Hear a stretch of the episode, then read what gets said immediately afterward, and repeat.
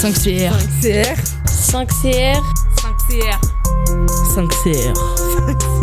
5CR. 5CR. 5CR. 5CR. 5CR. 5CR. 5CR. 5CR.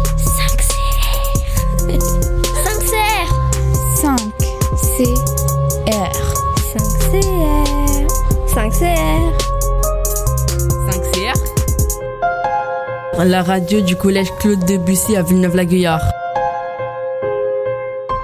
Bonjour et bienvenue sur la radio 5CR. Je suis en compagnie de Camille. Bonjour Baptiste, bonjour tout le monde. Nous sommes au collège Claude Debussy à Villeneuve-la-Guyard dans Lyon.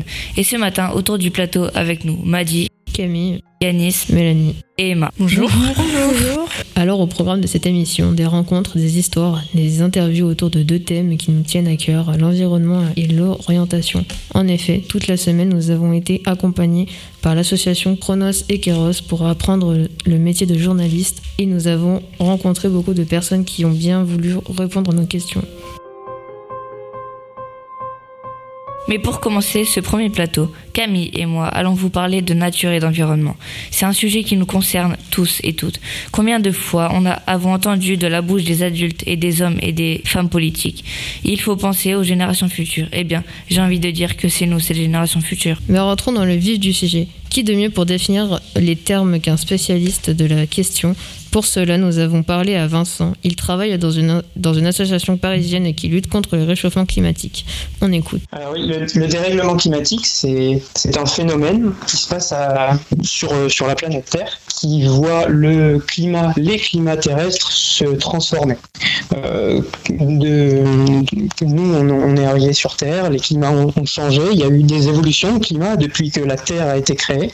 Et aujourd'hui, quand on parle de dérèglement climatique, on parle du changement plus, plus spécifique de maintenant. C'est-à-dire ça fait 100-150 ans que euh, le, climat change en partie euh, enfin, par les, à cause des, des, actions, des activités humaines, notamment euh, brûler du pétrole, du charbon, ce genre de choses, des choses qui, qui a tendance à faire évoluer le climat, à changer le climat et à le réchauffer. Le, réchauffement climatique, il se produit parce que on, émet des gaz à effet de serre, on en rejette. Peut-être que je peux très rapidement expliquer euh, ce qu'est un gaz à effet de serre.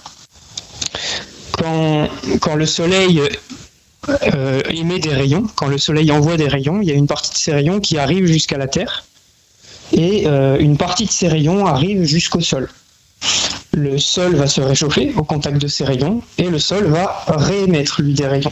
Sauf que les rayons qu'émettent le, sol, contrairement aux rayons du soleil qu'on peut voir et, qui nous permettent de, voir et de vivre, les rayons qui sont émis par la planète Terre, ils sont invisibles. Et les rayons qui sont émis par la planète Terre, il y en a une partie qui part vers l'espace et une autre partie qui va rester bloquée dans notre atmosphère.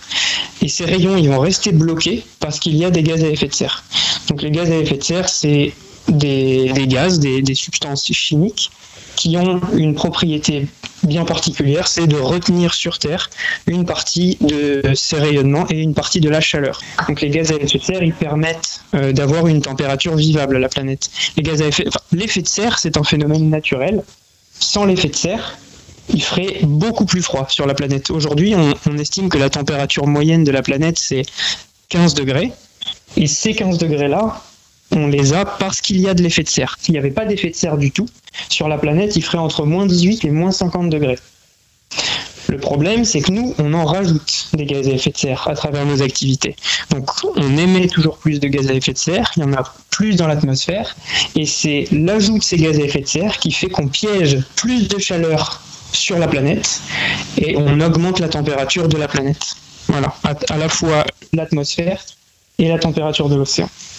À court terme, les dangers du réchauffement climatique, c'est euh, l'augmentation des, des, événements météorologiques et climatiques extrêmes, donc euh, avec des plus d'inondations, plus de sécheresse, ce genre de choses. Et à très long terme, euh, à moyen et long terme, pardon, si on ne fait pas ce qu'il faut, euh, ça peut, donc ça menace l'équilibre et la sûreté des, de la vie sur Terre telle qu'on la connaît. À long terme, si on ne fait pas ce qu'il faut pour endiguer le réchauffement climatique, on va réduire le nombre d'espèces vivantes sur Terre, que ce soit des animaux, des plantes, des humains, et donc il faut arriver à limiter le réchauffement euh, afin d'éviter que la vie sur Terre soit en danger. A priori, le monde euh, va changer. Je ne sais pas comment, je ne sais pas dans quelle mesure, mais a priori, le monde est parti pour changer et l'objectif, c'est d'essayer de faire en sorte qu'il change le moins ou en tout cas qu'on arrive à accompagner ce changement pour que nous-mêmes soyons capables de s'adapter à ce changement.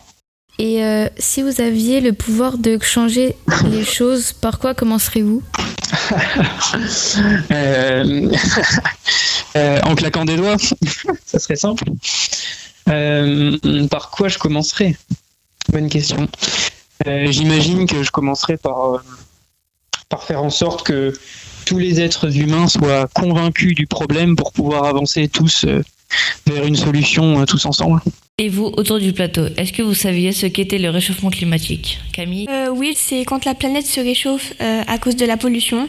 En tout cas, on en parle de plus en plus. Euh, je pense qu'il faudrait peut-être faire quelque chose. Pensez-vous que nous pouvons mettre fin au réchauffement climatique et comment? Oui, il faudrait qu'on arrête de polluer la planète parce qu'on va finir par tous mourir.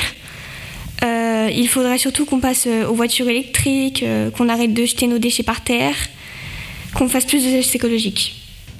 Bon, c'est intéressant de voir ce qu'il se passe au niveau mondial, mais ici, tout près de chez nous, que se passe-t-il au quotidien? Pour cela, nous sommes allés à la mairie. Qui de mieux pour répondre à nos questions que le maire de la commune, Dominique Bourreau? Mairie de Villeneuve-la-Guyard, bonjour. Entrez. Pouvez-vous vous présenter? Je suis euh, le maire euh, de Villeneuve-la-Guyard et euh, je m'appelle Dominique Bourreau. Pensez-vous que Villeneuve-la-Guyard est une ville écologique? Euh, oui, elle vit dans son milieu, donc euh, évidemment, elle est baignée dans un milieu et dans un environnement. Donc, euh, à ce sens-là, elle est écologique. après, elle l'est aussi parce que la collectivité et les habitants font aussi des efforts dans ce sens-là. Faites-vous des gestes écologiques au quotidien Si oui, lesquels? Je suis peut-être pas un exemple et j'en fais sûrement pas assez. Mais enfin bon, j'essaye quand même de trier mes déchets. Un geste écologique, c'est de réduire au maximum ses dépenses d'énergie, donc en employant au maximum les transports en commun, en roulant pas trop vite avec sa voiture, en essayant de covoiturer quand on va quelque part, euh, et puis euh, bah, les, gestes euh, quotidiens qui sont importants. Ne pas oublier d'éteindre le courant quand on quitte une pièce, de, voilà les gestes quotidiens qu'on doit respecter. oui, moi à titre personnel j'essaie, mais je fais certainement, peut-être comme vous, quelques erreurs. Je suis sûrement pas parfait en la matière. Villeneuve-la-Gare est-elle bien gérée au niveau des poubelles? Le traitement des déchets, c'est quelque chose qui est très réglementé. Donc euh, vous avez euh, dans les foyers, il y a deux bacs. Hein.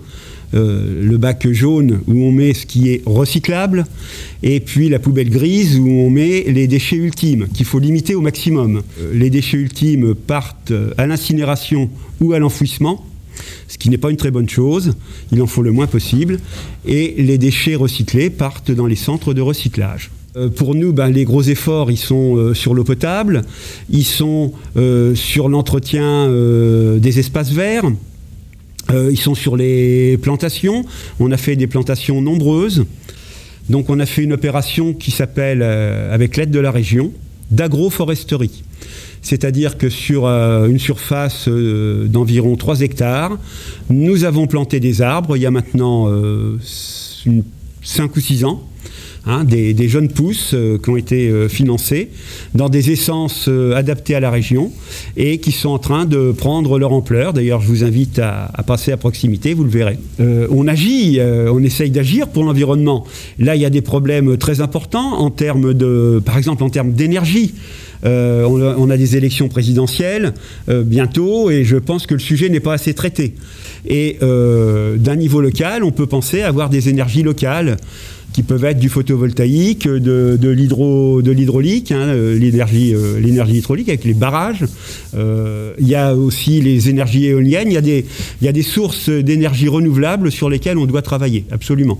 Donc l'homme, justement, doit prendre conscience de son pouvoir qui peut être destructeur pour euh, qu'il ne le soit pas et pour pouvoir vivre en bonne harmonie avec la nature. Ce qui n'est pas simple, parce que c'est facile à dire comme ça, on se dit, bah oui, il n'y a qu'à le faire. Sauf que vivre en bonne harmonie avec la nature, ça oblige aussi à des désagréments et à des choses qu'on peut considérer aujourd'hui comme des inconforts. Et toi, Yannis, si tu étais à la place du maire, que ferais-tu pour l'écologie?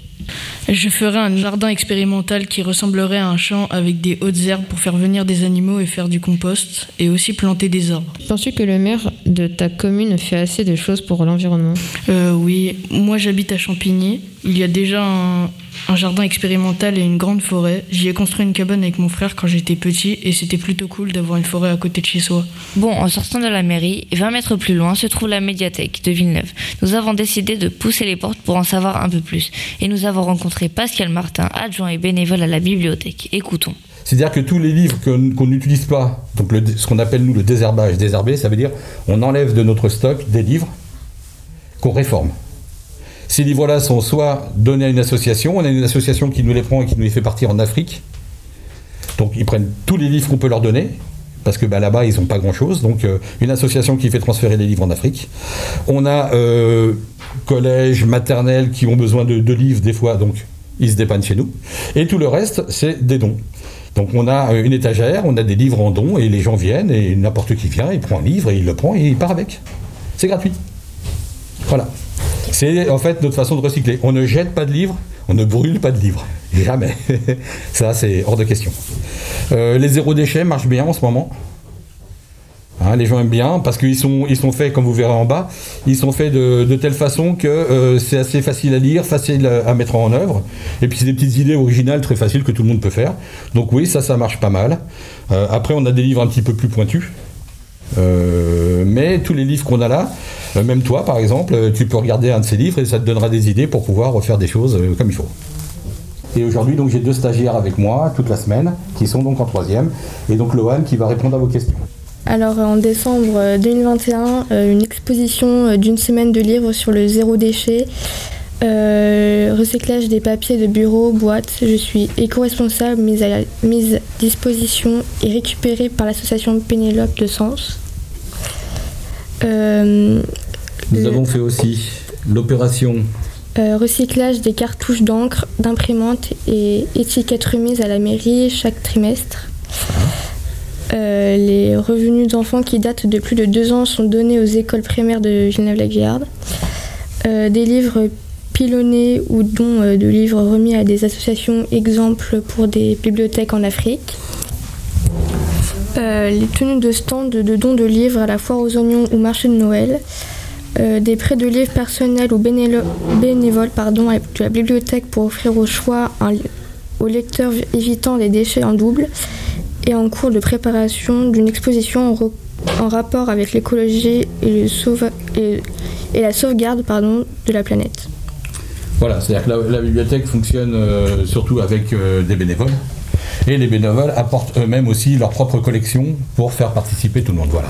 Et au niveau environnemental, bah, vous verrez donc en bas avec euh, Monsieur Robert Bailly, euh, qui s'occupe notamment d'une association qui s'appelle les Arbres Remarquables de France, donc qui, est- qui qui nous conseille aussi des achats de livres que on peut mettre à votre disposition. On a vu que la bibliothèque a fait plein de petites choses pour respecter l'environnement. Mais vous, autour du plateau, que faites-vous au quotidien? Bah, m'a dit. Euh, bah, J'essaye au maximum de trier mes déchets, donc euh, bouteilles en plastique. euh, après, enfin, je suis pas. euh, Bah, quand je sors d'une pièce, j'essaye toujours d'éteindre par exemple les lumières. J'essaye d'économiser de l'eau et pareil pour trier les déchets.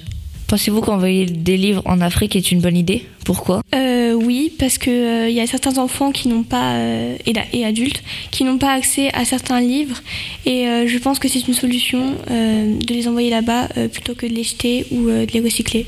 Et là, toujours à la bibliothèque, nous sommes tombés sur une figure locale, Robert Bailly, un passionné de nature. Il est aussi incollable sur les arbres remarquables de la région. Il nous a parlé de la place de l'homme dans la nature. On écoute. Que faut-il, selon vous, pour euh, protéger l'environnement? Comme on n'a pas beaucoup de temps, il faut diviser par trois notre consommation de tout. Euh, les chaussures, les, objets qu'on achète, les déplacements automobiles, les déplacements en avion, etc. Voilà. Ça, ça s'appelle la sobriété. Ensuite, il faut une efficacité des appareils qu'on utilise. Par exemple, euh, si on a un radiateur qui consomme beaucoup d'électricité et qui chauffe mal, eh ben, vaut mieux passer à euh, une autre forme de chauffage. Et puis enfin, utiliser ce qu'on appelle les énergies renouvelables, c'est-à-dire la force hydraulique des barrages, les éoliennes, les capteurs solaires, etc. Que pensez-vous du réchauffement climatique? Je suis contre. Alors, il ne faut pas parler trop de réchauffement parce que les gens se disent Oh, bah, ça serait bien, là, il fait froid dehors, on est au mois de janvier, s'il faisait 10 degrés de plus, ça serait bien. Non, c'est pas de ça dont il s'agit.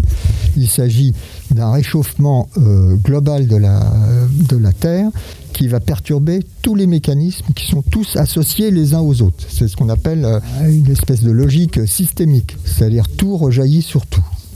Donc si ça se réchauffe à tel endroit, ça peut se refroidir à tel autre, il peut y avoir des typhons, des ouragans, des, des inondations, etc. Et euh, pour finir, quelle est la place de l'homme dans la nature? Ça devrait être un associé à tout ce qui vit sur cette planète, comme les autres, euh, les différentes espèces euh, d'animaux, la flore, etc. Donc euh, la place de l'homme, c'est de se, se faire accepter par cette planète et non pas forcer sa place, c'est-à-dire on peut être comme un invité quand vous allez chez quelqu'un. Euh, vous commencez pas à, taper dans les réserves du frigo ou dans le placard.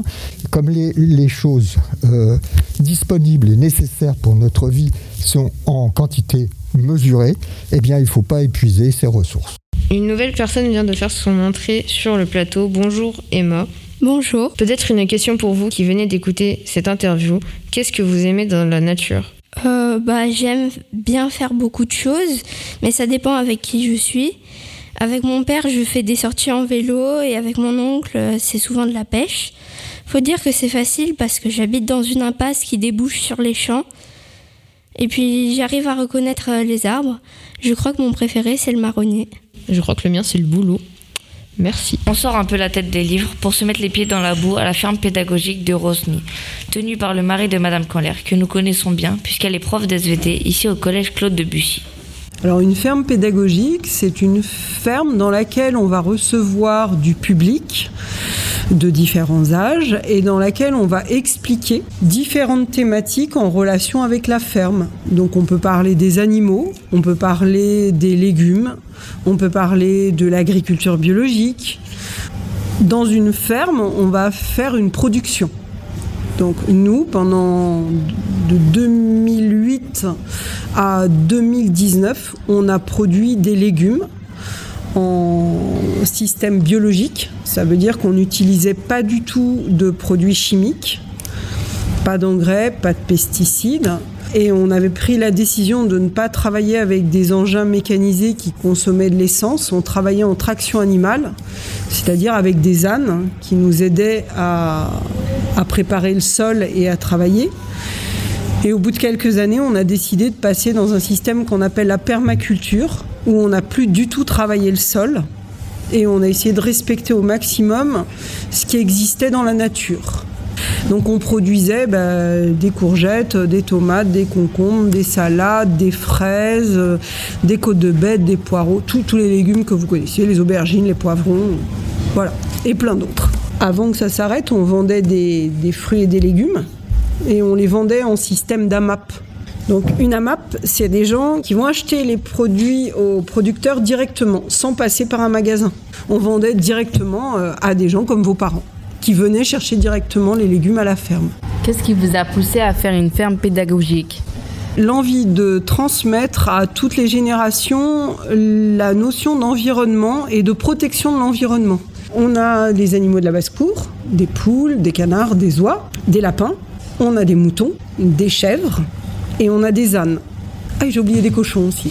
Et donc on a commencé avec un public classique, des scolaires, euh, des centres euh, aérés, euh, des colonies. Et très rapidement, en fait, euh, on a demandé à mon mari s'il pouvait recevoir des personnes en situation de handicap. Il a accepté. Il s'est formé pendant dix ans. autour de l'autisme, autour de différentes pathologies liées au handicap. Et ce qui fait qu'à la ferme, on est spécialisé dans ce qu'on appelle la médiation animale. L'animal, il va nous permettre de travailler euh, certaines notions sans avoir l'impression de les travailler. Par exemple, certains enfants vont avoir euh, un manque de confiance en eux. Eh ben, on va leur apprendre à s'occuper de l'âne et à se faire de plus en plus confiance.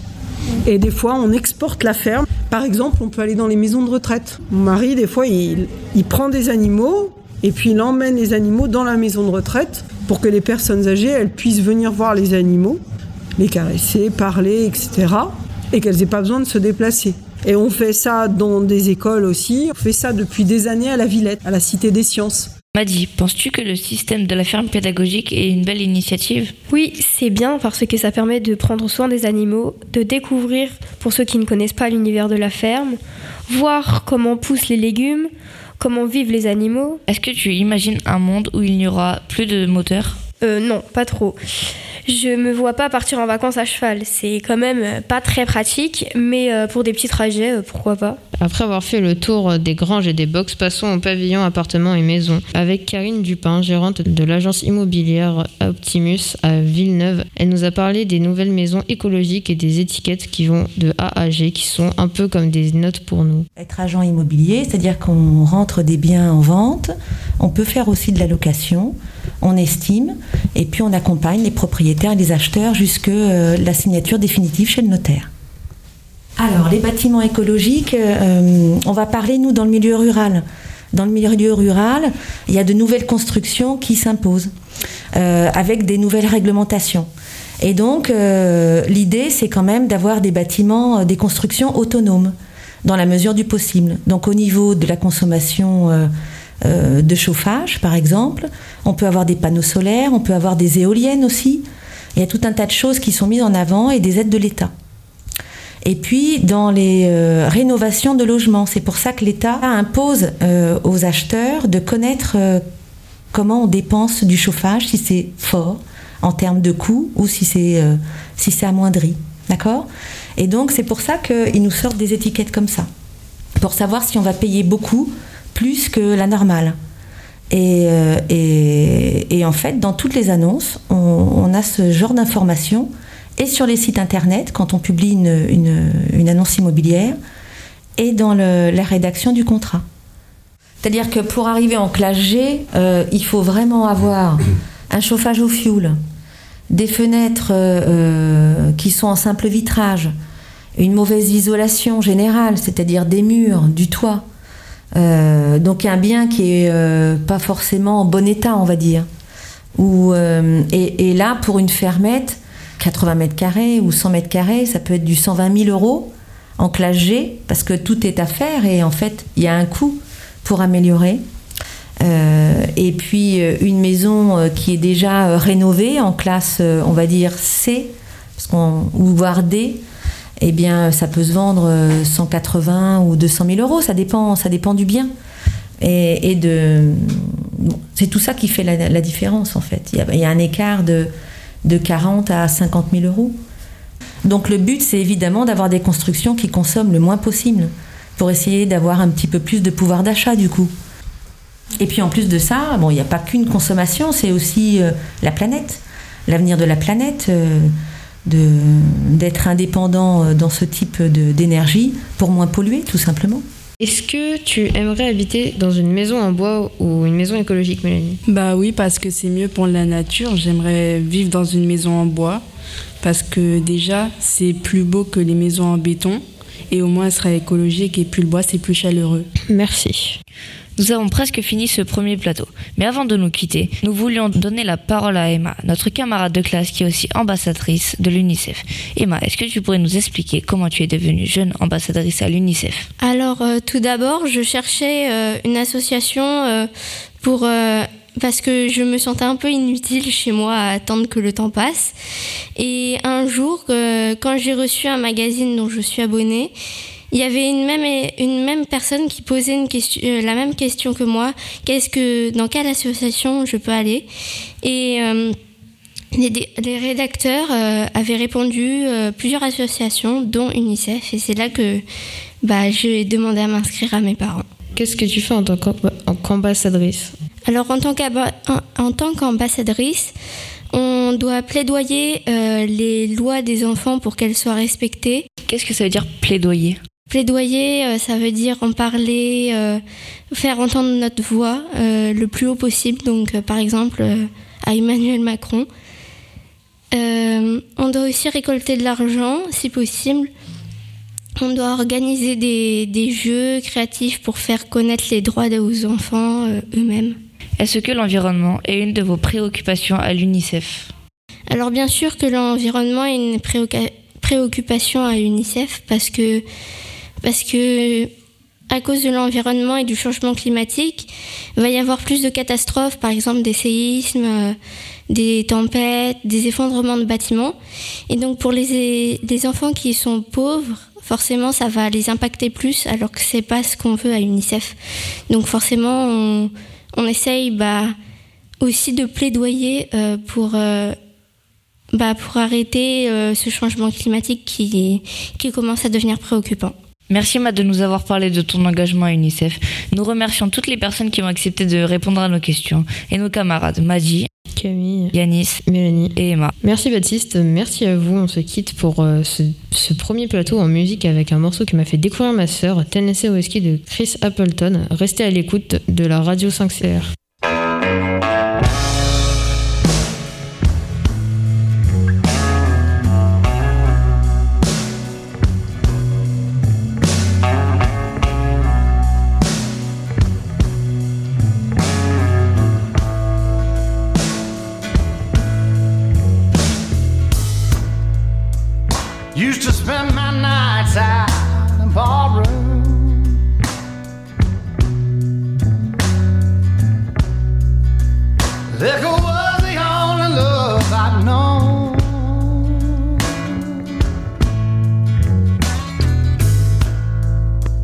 But you rescued me from reaching for the bottom.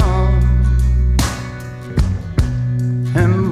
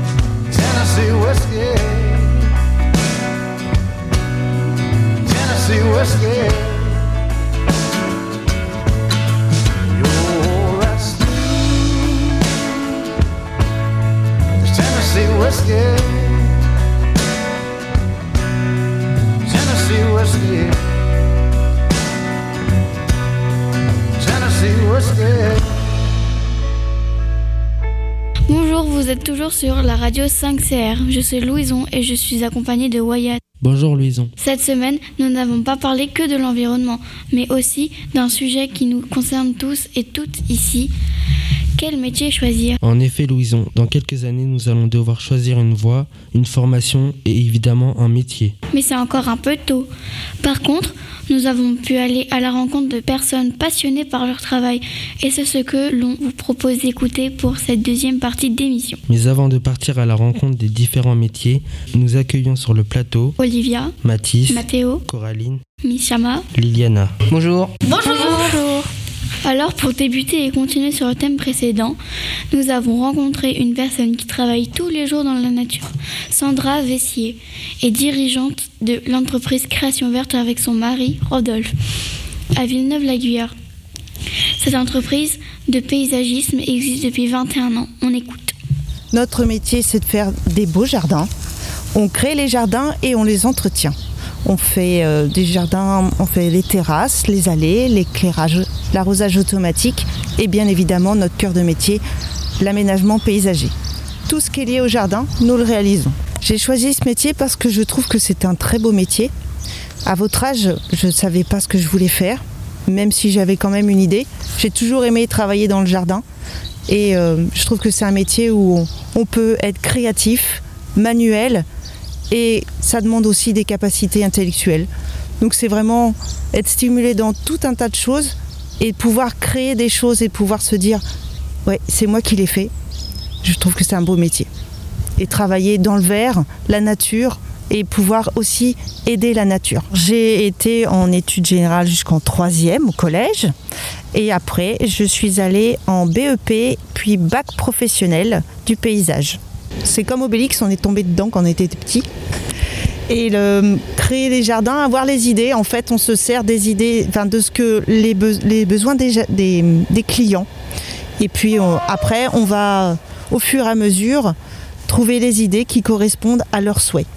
J'essaye au maximum de toucher les gens sur l'écologie, à faire attention au jardin, à les animaux, les insectes, parce que c'est important et que si un jour on n'a plus cette nature, on ne vivra plus non plus. Et elle est tellement merveilleuse qu'on peut faire des beaux jardins et pouvoir aider la nature en même temps. Coraline, toi qui étais là, qu'en as-tu pensé? Sandra nous a bien expliqué en quoi consistait son métier. Elle nous a montré comment elle pouvait améliorer les jardins. Elle nous a parlé de son lien avec la nature. Elle nous a donné envie d'être plus proche de la nature. Et sinon, est-ce que tu jardines ou aimerais-tu en faire? Euh, non, je ne jardine pas, euh, mais pourquoi pas un jour? Euh, Ça pourrait être intéressant pour manger ses propres fruits et légumes. Ma mère jardine par contre. Et, et dans mon jardin, il y a des fleurs, des bananiers. Mais j'avoue, je, je n'aide pas ma mère au jardin. Peut-être que certains ou certaines d'entre vous ont trop la tête dans les nuages et qu'il est difficile de suivre les cours.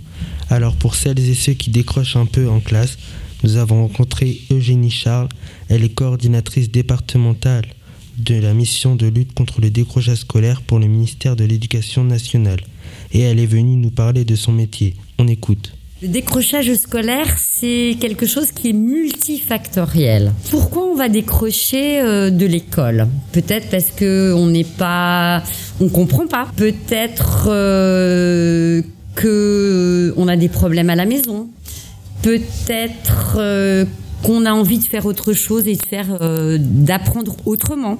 Dans le cadre de la mission de lutte contre le décrochage scolaire, eh ben, on essaie de raccrocher les, jeunes pour qu'ils préparent leur avenir et qu'ils réalisent peut-être leur rêve, un rêve de travail. Le but, c'est de se lever le matin et d'avoir envie d'aller faire ce que l'on ce que l'on aime. Euh, J'ai un bureau qui est à la direction des services de l'éducation nationale, donc à Auxerre, ce qu'on appelle la DSDEN ou l'inspection académique. Alors je travaille euh, avec euh, cinq collègues qui sont disséminés dans différents euh, collèges ou lycées. Donc on crée des dispositifs. On intervient dans les classes également avec des psychologues de l'éducation nationale. On fait des formations auprès des professeurs. Je viens dans les établissements pour rencontrer les chefs d'établissement, connaître leurs besoins par rapport au thème du décrochage scolaire, savoir les besoins des équipes. Voilà, on travaille vraiment en équipe pour trouver la bonne solution et essayer de créer, si besoin est, des parcours adaptés pour la réussite de tous. Ce qui me fait lever le matin, c'est de voir des jeunes qui retrouvent le sourire, qui apprennent et qui vont réaliser leurs rêves. Parce qu'on a tous un rêve en fait. Le travail et l'orientation, c'est quelque chose d'extrêmement important. On a le droit de se tromper. On a le droit de choisir une mauvaise voie, puis on peut repartir. Tout est faisable. C'est tout ce que vous avez dans les mains qui vont vous permettre de, réussir en fait, réussir votre vie. Et c'est ça qui, qui me pousse à faire ce que je fais maintenant. Olivia, es-tu intéressée par ce sujet? Je ne me sens pas vraiment concernée, mais on en parle beaucoup et c'est quelque chose d'important pour ne pas se sentir perdu dans sa scolarité. si tu, te si tu te sentais décroché, toi ou un camarade, que ferais-tu? J'irais en parler à des personnes qui pourront m'aider.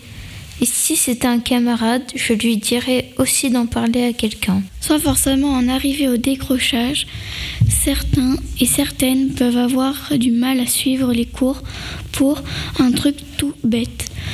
Ne rien voir ou pas très bien. Pour cela, il y a le, les opticiens.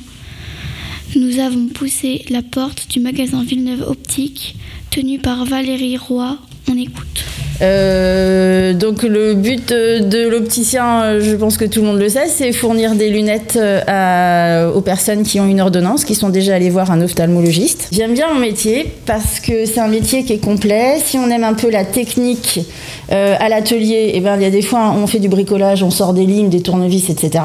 Quand on est à la vente, on a une partie commerciale et médicale. Donc ça c'est intéressant parce que c'est quand même deux, deux côtés euh, qui se complètent. Euh, et puis c'est pas un métier qui est difficile, non, parce que euh, il y a des métiers bien plus pénibles que ça. Nous, on est toujours à l'intérieur, on est au chaud, il fait froid, on est à l'intérieur, il pleut, on est à l'intérieur. Enfin voilà, c'est un métier qui est agréable. Pour peu qu'on ait un bon contact et qu'on ait des clients sympas, normalement tout se passe bien. Il y a plusieurs niveaux d'études. Ça doit commencer avec un CAP et un BEP.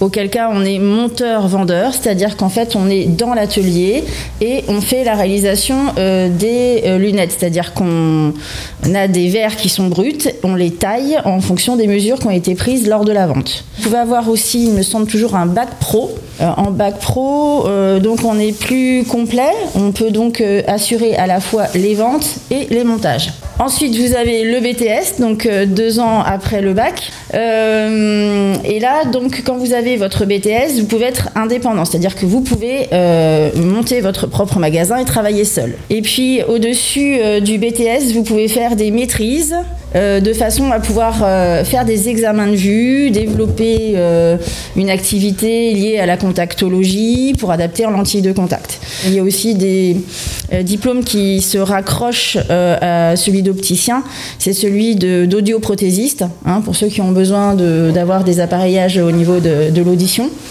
Et ça, souvent, c'est un métier qui se fait euh, en partenariat avec l'opticien, bien que ce soit des choses complètement différentes. Euh, quand on est opticien diplômé, je vais parler pour moi, à peu près, euh, je pense assez représentatif, on gagne à peu près 2000 euros net par mois. Valérie dit dans le reportage qu'elle a de la chance de faire un métier qu'elle aime. Elle travaille au chaud et un bon salaire. Toi, Liliana, est-ce que tu connais des gens qui ont un métier fatigant Ça dépend ce que vous entendez par un métier fatigant. Un métier fatigant, c'est quand ça dure longtemps, quand il y a besoin de force physique et de force mentale. Ah bah oui, mon père, il est menuisier, il travaille dehors et en intérieur. Il commence à 8h et finit à 21h. Il est souvent fatigué. Mais pour avoir un bon salaire, comme dit Valérie, il faut certainement aimer l'école. En tout cas, c'est ce que nous a fait comprendre Florent, qui est technicien supérieur en maintenance industrielle. Nous écoutons. Je suis technicien supérieur. Alors c'est quoi un technicien supérieur? C'est un mot un peu barbare comme ça. En gros, j'ai un bac plus 2 en technique. Donc j'ai un DUT de maintenance industrielle, donc c'est un diplôme universitaire de technologie en maintenance industrielle. Donc en gros, j'ai été formé tout ce qui est euh, mécanique, électricité, électromécanique, euh, automatisme, et c'est lié plutôt à des métiers industriels. J'ai 48 ans et ça fait bientôt 30 ans que je travaille dans le milieu industriel, différents milieux industriels. On est là pour aider et assister un peu les ingénieurs. Je travaille sur des projets qui peuvent être complètement différents, parce que je crée des installations électriques. Il y a des notions de mécanique, de droit. Il y a des notions de sécurité, d'environnement. Euh, des interactions avec des personnes, des installations. Il y a des dangers, notamment de la haute tension ou euh, de la basse tension. Enfin, tout un tas de dangers qui font qu'il faut se remettre en cause en permanence. Donc ça, on le fait comment? Ben, Par l'étude quand j'ai commencé, j'ai pas tout, tout, le temps été technicien supérieur parce que j'avais le diplôme, mais j'avais pas l'expérience. Et du coup, les employeurs, ils étaient plutôt réticents quand j'ai commencé euh, ma carrière euh, pro, on va dire. Et du coup, j'ai pris des petits jobs où je travaillais avec des gens qui n'avaient pas beaucoup de qualifications et ils sont restés prisonniers dans, dans ce job. Et eux, ils avaient beaucoup moins. Les études, elles m'ont permis de changer de domaine. J'ai été dans l'automobile, un peu dans l'énergie. Euh, dans le chargé d'affaires, etc., j'ai pu changer de, de travail et d'employeur grâce à mes diplômes. Donc aujourd'hui, euh, oui, je gagne ma vie, je suis, enfin, il y a mieux, hein, mais il y a pire. Et il faut pas toujours voir euh, au-dessus, il faut voir aussi à son niveau et tout. Et être réaliste par rapport à sa personnalité. Donc l'école, ça sert aussi à quoi? À se connaître soi-même et à se donner des challenges. Et toi, Mathéo, penses-tu aussi que l'école est importante dans le choix du métier que tu veux faire plus tard?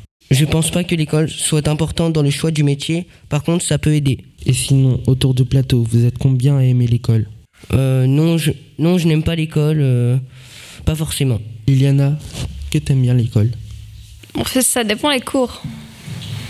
Et Coraline euh, Je suis d'accord avec Liliana, ça dépend euh, des matières et des profs. Alors Florian n'est pas encore ingénieur. Peut-être en fin de carrière. On lui souhaite en attendant. Nous avons interrogé Romain Gouillot, un ingénieur aéronautique qui nous parle de son métier. Je suis euh, ingénieur support après-vente des moteurs euh, d'avion. C'est pour euh, garantir la maintenance des moteurs aéronautiques. On motorise donc les Airbus, toute une famille de Airbus, Airbus A320 peut-être, si vous avez déjà pris l'avion, et Boeing 737 également. Donc voilà, donc c'est plutôt des avions euh, qui font des vols courts et moyens courriers. C'est-à-dire qu'on peut aller euh, dans le sud de la France avec ces avions-là, ou alors euh, en Europe. On va pas faire du, des grands, grands voyages transatlantiques, par exemple, traverser un océan. C'est un travail d'équipe, donc on se réunit tous les matins, de 8h à 9h, on se réunit pour fixer les objectifs de la journée, voir quelles sont les questions auxquelles on a à répondre. Euh, par exemple sur des tuyauteries de carburant, ça peut être sur des tuyauteries d'huile. Euh, voilà tous les systèmes de, moteurs d'avion. On se réunit et on, essaie de trouver une solution technique au problème qui nous, qui nous est posé. Alors pour ce métier, il faut être avant tout curieux, s'intéresser euh, à tout, chercher les solutions, ne pas s'arrêter au, au premier petit problème et savoir collaborer avec toute une équipe. L'important, c'est la sécurité des passagers, donc la sécurité des vols. Donc, euh, il faut savoir statuer sur euh, euh, l'état d'une pièce, si elle est bonne ou elle n'est pas bonne. Là, c'est beaucoup, beaucoup de responsabilités. Donc, il faut s'assurer qu'on a fait tout le tour de la question, qu'on a consulté les experts, les bureaux d'études, les différents ingénieurs des différents services. Voilà. Et après, on peut délivrer la bonne réponse donc au client qui est la compagnie aérienne. Voilà. Moi, j'ai fait mon bac pro, mécanicien. Donc, c'était déjà deux, ans en alternance, le bac pro. Et ensuite, le BTS, deux ans. Donc, on est en bac plus deux, donc on, est, on devient technicien aéronautique. Et après, c'est encore trois ans pour euh, devenir ingénieur. Donc, en tout, c'est cinq années euh, d'études après le bac. Mais ça passe vite, ça passe super vite parce que euh, en alternance, vous faites 15 jours en entreprise et 15 jours à l'école. Donc finalement, ça passe très très vite. Une chose aussi, je voulais vous dire, c'est qu'il ne faut pas hésiter à, voyager au travers de, vos études. C'est, il ne faut pas hésiter à, sortir de, de, son petit village et d'aller découvrir euh, d'autres choses. Michama nous a rejoints sur le plateau. Alors, pour revenir au sujet, connaissez-vous l'alternance? Euh, Non, je ne connais pas l'alternance, mais euh, ça doit être fatigant. Coraline? Je, je me doutais que c'était un coup les, les, études et après le travail, mais je, après, je pense que ça doit être sympathique à faire. Michama Comme l'a dit Mathéo, ça a l'air difficile. Mathis bah, L'alternance, j'en sais rien, mais ça m'intéresse pas, donc euh, voilà. Royat, toi qui sais ce que c'est que l'alternance, peux-tu nous dire ce que c'est? Euh, L'alternance, c'est quand on, euh, pendant une période d'études, on peut et faire de l'étude et faire du travail. C'est-à-dire pendant une période, on étudie, par exemple 15 jours, et 15 jours, 15 autres jours, on travaille. C'est ça l'alternance. Euh, ça peut être une solution, mais longue, je pense, à faire et difficile du coup. Euh, si on n'aime pas l'école, euh, je pense que ça peut être une solution. Après les avions, nous retournons sur un mode de transport plus terre à terre, la voiture. Baptiste, passionné de moto, est allé rendre visite à Denis Parera, responsable de l'agence Renault à Villeneuve-la-Guyarde. On écoute.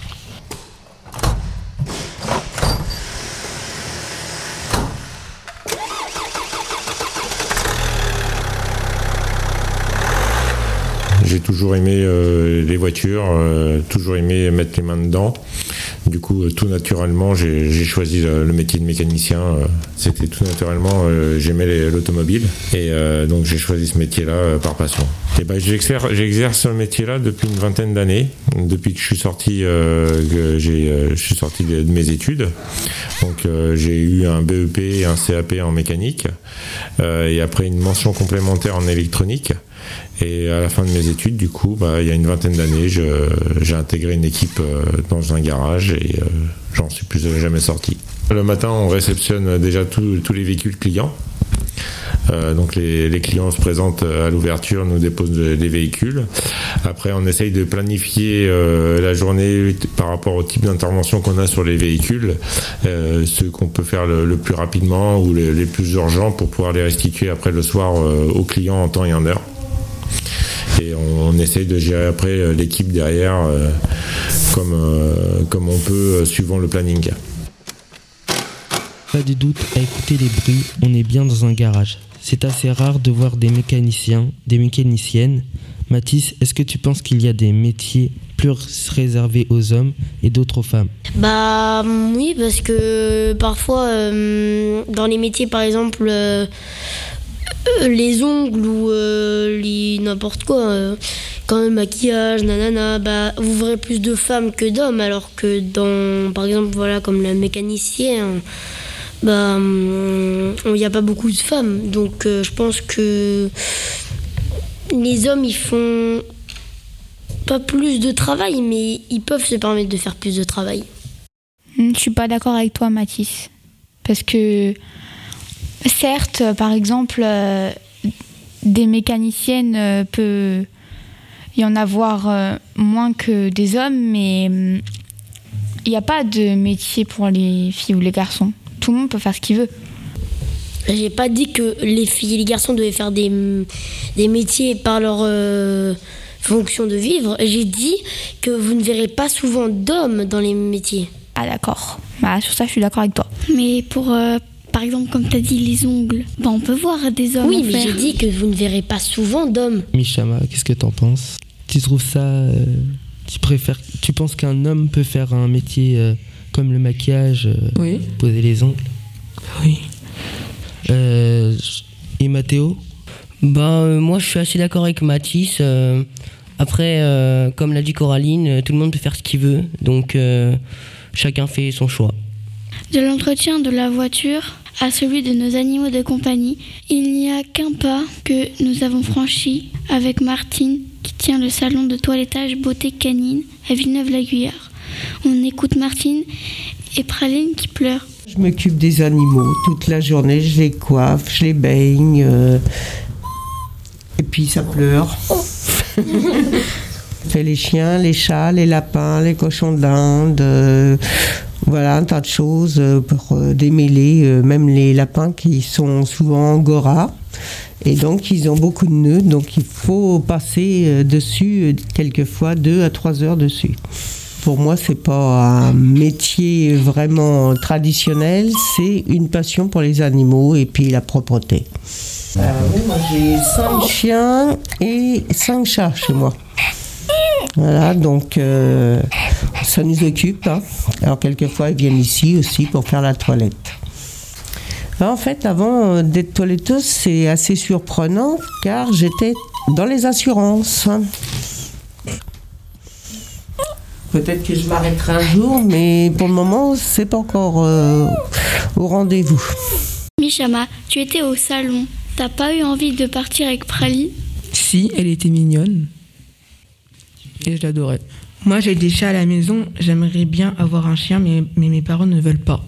Qu'est-ce que les animaux pour toi ou pour vous? Michama répond. Ils sont mignons.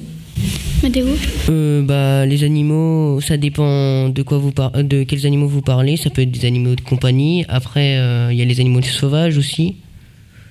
Coraline Euh, pour moi, les animaux de compagnie, c'est euh, c'est comme des, des personnes de ta famille. Tu les aimes, tu les nourris et tu les nettoies. Mathis Bah, les animaux sont mignons, t'as envie de les prendre, les prendre. Merci. La deuxième partie touche à sa fin. J'espère que ça vous a plu et peut-être donné des idées. Et merci à toutes celles et ceux qui m'ont bien voulu répondre à nos questions. Merci à nos invités plateau. Restez à l'écoute de 5CR, la radio du collège Claude Debussy. On change de plateau pour laisser place à Soa. En attendant, on vous laisse avec Angel et Damso. A tout de suite.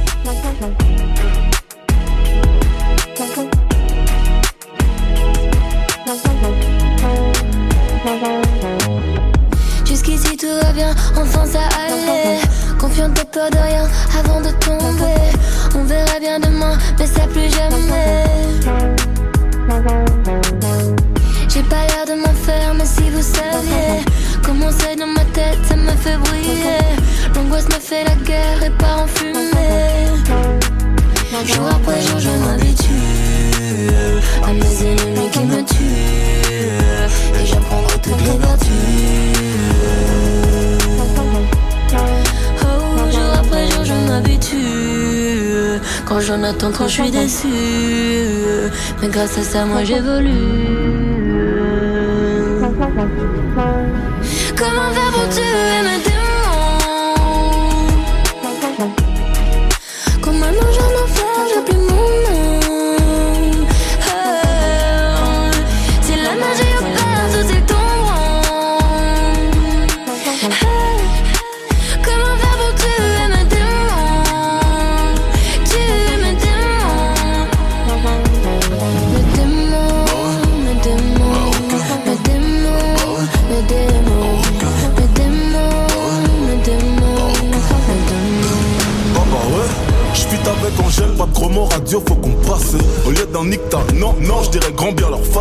Portefeuille acromate ne voit que violet, ice. Je suis dans la zone, rageux me suis par la trace. Comment faire pour tuer les haineux? Juste en en parlant plus. Pour rappeur, non, pour moi depuis que j'ai d'albums vendus. Très sincèrement, si je m'en vais, je ne reviendrai plus. Besoin d'explorer autre chose, me perdre dans le cosmos. Ils parlèrent dans mon dos, couvert de bêtes, mon cher italien. Dans leur derrière, je ferai un don de quelques futurs homo sapiens. Je suis l'avatar du game, mais je maîtrise les quatre éléments. Je rappe, je chante, je produis, j'écris pour les gens. Je sais comment faire pour tuer.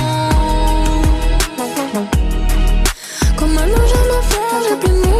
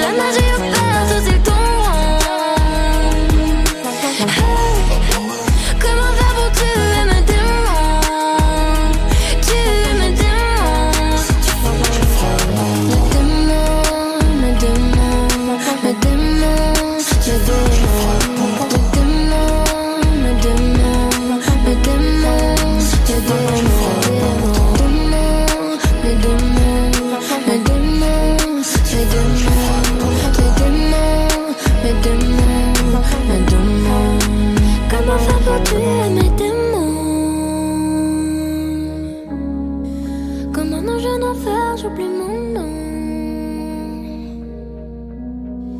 Si la magie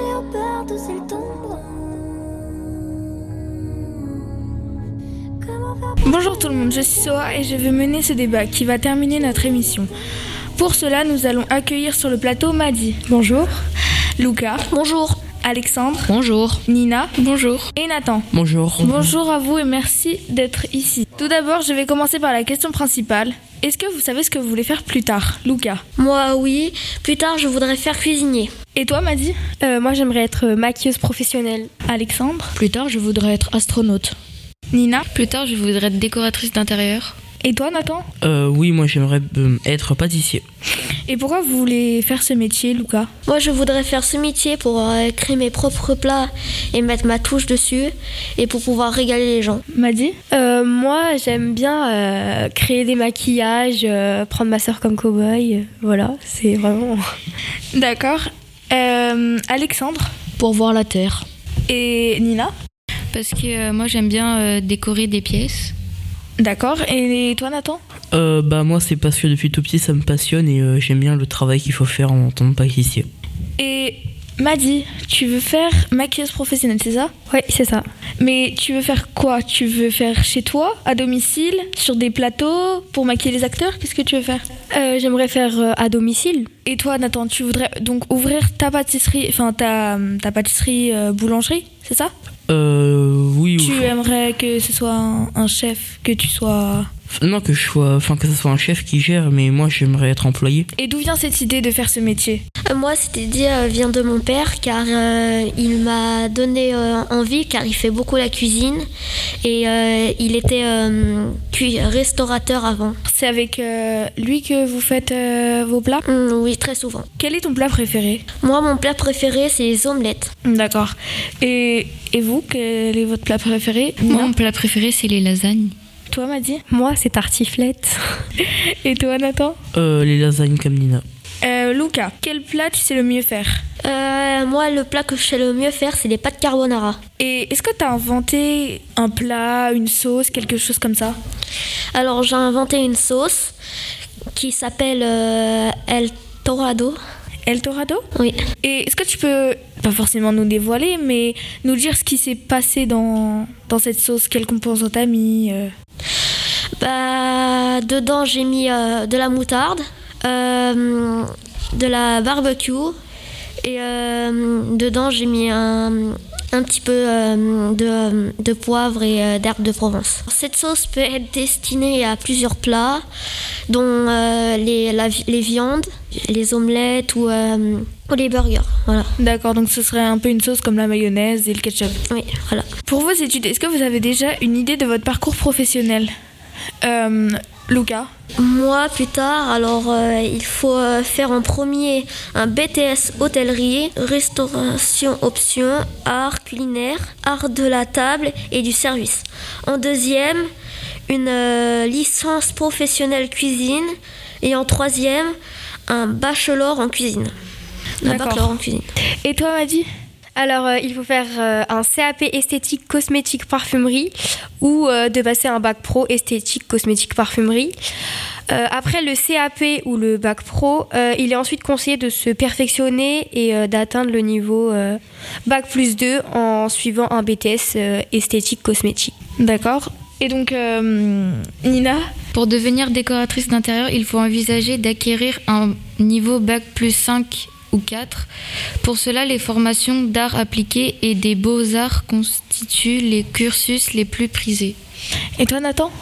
Euh, c'est un CAP pâtissier et le diplôme de base pour devenir pâtissier euh, de niveau euh, 5. Le CAP est accessible directement après la troisième. Cette formation dure deux ans et apprend toutes les bases de techniques essentielles du métier de pâtissier. D'accord. Et toi, Alexandre? Pour devenir astronaute, il faut compter 11 ans d'études au total, un cursus de 5 ans minimum, puis 3 ans de doctorat et 3 ans de post-doctorat. Deux voies sont possibles, l'université ou les grandes écoles. Et est-ce que vos parents ils vous soutiennent dans le métier que vous voulez faire plus tard? Alors moi, oui, même s'ils me disent que c'est très difficile, car environ, tu as environ 20% de vie privée et 80% de, euh, de vie de travail du coup. Et du coup, ben, ils m'encouragent.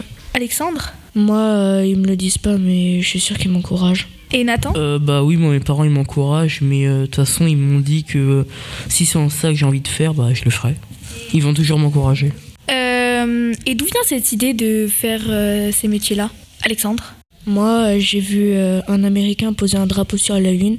Donc en gros, tu veux poser un, un drapeau sur la Lune pour faire comme lui, c'est ça? C'est ça. Euh, Nathan? Euh, bah moi en fait c'est mon cousin, il m'a donné envie de le faire parce qu'il est pâtissier. Euh, moi, Maddy c'est ma mère, elle était esthésicienne, donc euh, le maquillage, tout ça, euh, enfin, j'ai voilà, j'ai grandi dans le maquillage, quoi. donc. Et toi, Nina? Euh, moi, quand j'étais petite, je regardais une émission euh, de décoratrice et du coup, ça m'a donné envie de faire pareil. Et entre être millionnaire et faire votre travail, vous préférez quoi, Nina? Être millionnaire, mais je pourrais continuer à faire mon travail quand même. Alexandre, est-ce que tu es d'accord avec Nina? Non, parce que l'argent ne fait pas le bonheur.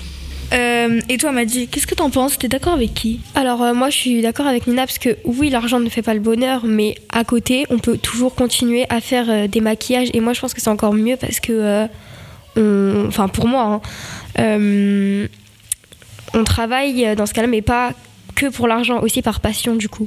Et toi, Lucas, quel est ton avis? Alors moi, je suis entre les deux, car euh, même si tu es millionnaire, tu peux devenir pauvre de, euh, en un jour. Et toi, Nathan? Euh, bah moi je suis d'accord avec Lucas parce que euh, il a raison parce que euh, à tout moment on peut devenir pauvre et euh, si par exemple il y a son on a notre métier à côté, ben on- même si on est pauvre, on peut quand même toucher de l'argent et du coup c'est un peu rassurant. Et bah pour moi, l'idéal, c'est de continuer mon travail et de devenir millionnaire grâce à lui. C'est presque la fin, mais on ne va pas se quitter sans une petite surprise. J'ai trouvé un petit jeu simple, un quiz, autour des métiers. Les règles sont simples. Je vous donne le nom du métier et à vous de me dire en quoi il consiste. Donc on va commencer. Qu'est-ce qu'un arboriste? Est-ce que vous savez? Euh, moi, oui, je sais. C'est quelqu'un qui s'occupe des arbres, à les tailler et à s'en occuper pour que- euh, pour, pour, pour qu'ils ont des fruits ou autres. C'est ça. En gros, c'est un spécialiste des soins apportés aux arbres. C'est un métier qui demande une bonne condition physique car il faut grimper aux arbres. Question suivante. Qu'est-ce qu'un iconographe? Est-ce que vous savez? Non? Et est-ce que le public y sait? Non. Bah, je vais vous donner la réponse. L'iconographe a pour mission de chercher et de sélectionner des photos, des images destinées à illustrer un article de presse, un livre ou un produit multimédia. Encore une, qu'est-ce qu'un didacticien? Est-ce que quelqu'un sait? Euh, je pense que c'est un rapport avec euh, le théâtre. Non. Est-ce que le public y sait? Peut-être que c'est quelqu'un qui, euh, qui euh, écrit, des, euh, qui écrit des, des actes pour le théâtre. Je sais pas. Je pense que c'est quelqu'un qui écrit les, les règles ou quelque chose comme ça. Euh, c'est quoi le métier qu'elle a dit Didacticien. Didacticien, il y a didacteur. C'est un spécialiste des méthodes d'enseignement. Il effectue des recherches en vue d'améliorer la pédagogie et les performances d'apprentissage des élèves.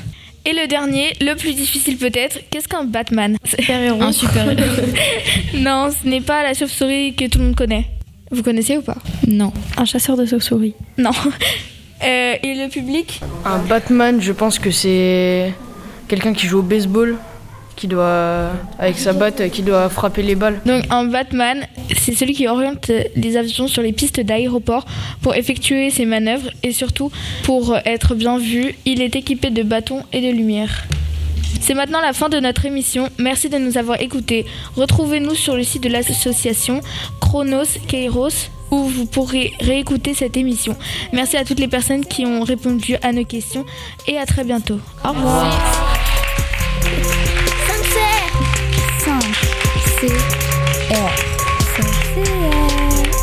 5 C R